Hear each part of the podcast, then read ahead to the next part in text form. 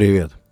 У вас не бывало мысли, что случаются такие моменты, когда вам то ли необходимо, то ли вы уже по привычке стремитесь соответствовать чьим-то представлениям о вас, угождать. И случаются помимо этих моментов также наблюдение за собой, что в этом что-то неправильное, в этом есть какой-то обман себя, какое-то даже самопредательство, я бы сказал. Я за собой такое замечал. И вообще, оглядывая сейчас приличный такой срок уже, я замечаю, что, наверное, 60 или 70 процентов всех моих действий, всех моих усилий, мыслей, каких-то, ну, вот как человека, как участника всей этой общей, общей всеобщей социальной игры, я совершаю действия, которые от меня ожидаются. Есть такое? Я вот тут на днях прочитал, просто в, в одной из лент увидел интересную вырезку такую, э, и вот прочитаю этот текст. У каждого человека, которого вы знаете, разное представление о вашей личности – ну, человечек пишет. На днях прочитала книгу, которая просто взорвала мой мозг. Сюжет закручивается вокруг персонажа, который сходит с ума от осознания, что его на самом деле никто не знает. Ссылки на эту книжку я не нашел. Хотелось бы, конечно, раздобыть. Очень сильно заинтересован. И вот она пишет. Дело в том, что, ну, я так понимаю, это уже она вытянула из этой книжки. Дело в том, что человек, которого вы подразумеваете как себя любимого, существует только для вас, но вы сами не знаете себя до конца.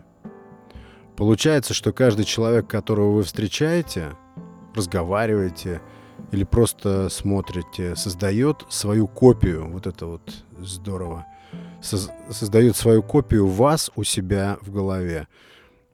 Вы не тот человек для ваших родителей, братьев, сестер, что для коллег по работе, соседей и друзей.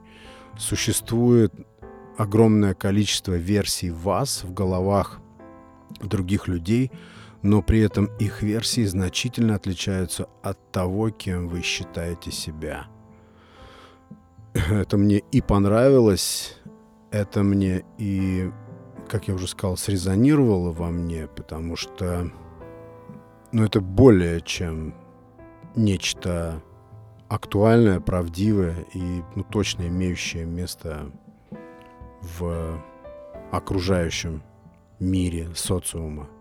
Я вот стал замечать, что сколько живу, столько я пыжусь и все пытаюсь кому-то, каким-то показаться. Или вот самое страшное, самое такая стрёмная, наверное, уловка, это то, что мы стремимся соответствовать нашим представлениям о себе в чьем-то воображении. То есть мы заложники того образа, который кем-то для самого себя создан. Тут какое-то прям сумасшествие. И чем вот более осознанным ты делаешься, чем больше ты анализируешь поведение свое, наблюдаешь за своими действиями, поступками, там, мотивацией какой-то, тем больше ты видишь, что ты делаешь большую часть в угоду кому-то или чему-то. Неужели это обязательная программа, обязательная программа э, или требование общества к тебе? Так подумать глубже, получится, что человека тогда вообще как какой-то отдельной единицы и не существует, если все его усилия, ну, как в моем случае, очень большая часть усилий уходит на то, чтобы определенным образом выглядеть в глазах э, других людей. Еще самое здесь еще такое коварное, то, что мы, может быть, боимся разочаровать кого-то. Страх разочаровать присутствует. Но как? Вот этот человек всегда видел меня вот таким, всегда судил по мне, обо мне вот таким образом. Как я могу его разочаровать, действуя в данном случае вот каким-то другим способом? Мне кажется, таким образом мы приносим в жертву свои какие-то истинные порывы, устремления свои, просто даже желания. Это такая тяжелая работа соответствовать чужим представлениям о себе. Я вот замечал, что встречаясь с разными людьми, я веду себя по-разному. Но это, конечно, не открытие опять. Но я отслеживаю, что я с определенным человеком именно должен вести себя определенным образом. Потому что я себя с этим человеком вел так и до этого, в предыдущие наши моменты контакта. И очень часто это требует усилий. Это не кажется чем-то естественным и правильным. Но вы знаете, мне очень нравится в этом смысле экспериментировать. Не то чтобы я делаю что-то именно вопреки тем представлениям людей обо мне, какие они имеют. Эксперименты такие э, бытовые заключаются в том, что я а, в своих действиях руководствуюсь просто своим желанием. Это крайне некомфортно для тех, кто меня окружает. Они делаются удивленными. Это игра какая-то, которая обязательно имеющая какие-то негласные правила, где ты должен именно так действовать. Иногда это очень сильно возмущает, утомляет. И э, мне кажется, что такое вот явственное какое-то естество, оно обязательно будет вылезать наружу. Потому что все-таки вот эта вся фейковая, масочная, маскарадная наша часть, она какая-то непрочная, мне кажется, не настолько стабильная. И не может она никак закрыть какого-то истинного, в данном случае, меня. Не прикроет так, чтобы не вылезало где-то что-то не выпрыгивала, может быть, даже. Но это интересно наблюдать, как людей возмущает тот факт, что ты отказываешься или осмысленно перестаешь соответствовать представлению о себе же. Люди любят, чтобы ты вел себя так, как им нравится. Где вот тут я могу быть неправ? Они привыкли тебя видеть таким. Это привычка им так спокойнее. Им спокойнее, когда они видят тебя привычным для них, в определенных рамках, согласно определенным требованиям. Да, может быть, это обоюдно. Я же сказал, что это игра. Без каких-то явно очерченных, но строго предполагаемых правил. На самом деле ты сам привыкаешь. Где-то смена вот этих вот режимов поведения с разными людьми – переключается даже незаметно как-то для тебя автоматически. Я такой тоже замечал. Привычка угождать, наверное, одна из самых дурацких пагубных привычек личности. И ладно, если ты не замечаешь уже, что ты действуешь в угоду кому-то. Если ты просто этого не видишь, это становится чем-то автоматическим, ладно.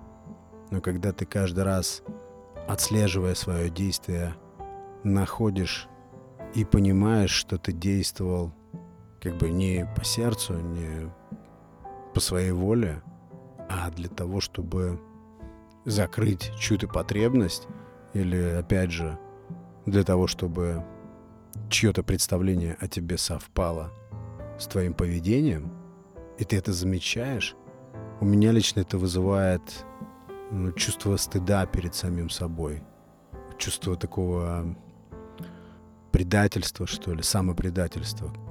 Как будто ты себя очень сильно подвел.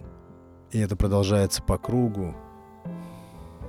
Мне кажется, можно даже, оглянувшись на какое-то количество лет назад, взглянув в прошлое, увидеть, что большую часть из того, что ты делал, ты делал, чтобы вписываться, чтобы соответствовать, угодить Да, и тебе тоже так делали. И по отношению к тебе точно так же действовали.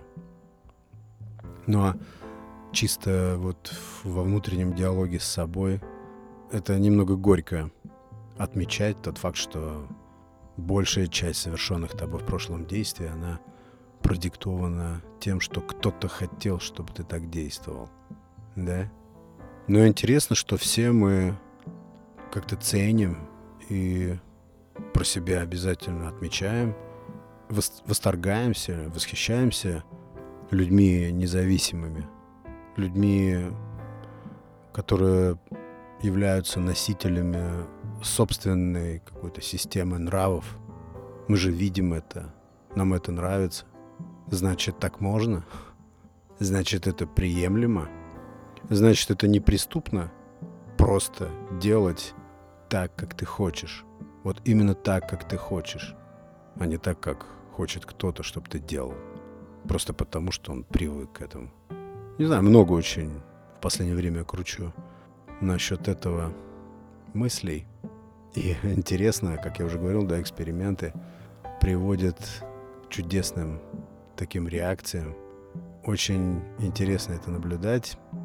Где-то забавно, где-то даже напрягает слегка, потому что, ну как, как это так ты поступаешь или действуешь так, как ты желаешь? Ну как это так? Это забавно, когда трещат шаблоны.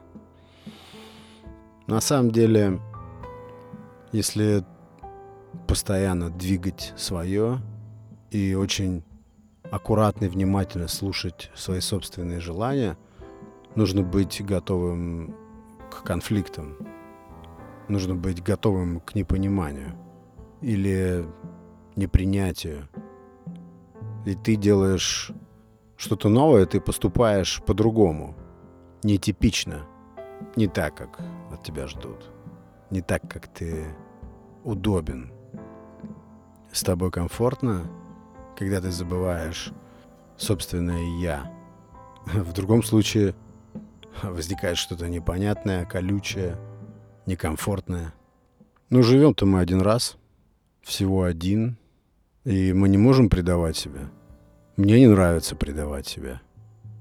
Мне не нравится задвигать то, что я люблю, или то, что я по своему нутру хочу, в какой-то дальний угол, для того, чтобы просто вокруг все были довольны.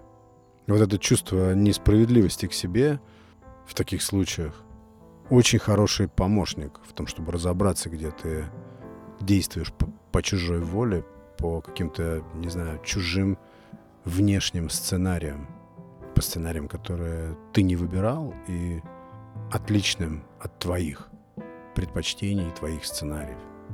Кто слушает подкаст давно, э, знает и отмечал для себя, что для меня слово «свобода» не пустой звук. Я постоянно говорю об этом, и для меня свобода — предмет стремления, объект размышлений и очень такое манящее явление, несмотря на то, что оно не всегда легко объяснимо и каким-то образом нашим умом обычным человеческим осязаемо, понимаемо. Однако штука притягательная, и, конечно же, наверняка искусство или умение, не знаю, поступать по собственному желанию, исходя, базируясь на собственных желаниях, как бы это ни звучало там громко, эгоцентрично, но это так или иначе связано с понятием свободы. А свобода никогда не была чем-то легким, чем-то легко и просто достижимым. Вероятно, вообще недостижима свобода. Но приятно находиться хотя бы в стремлении к этому состоянию.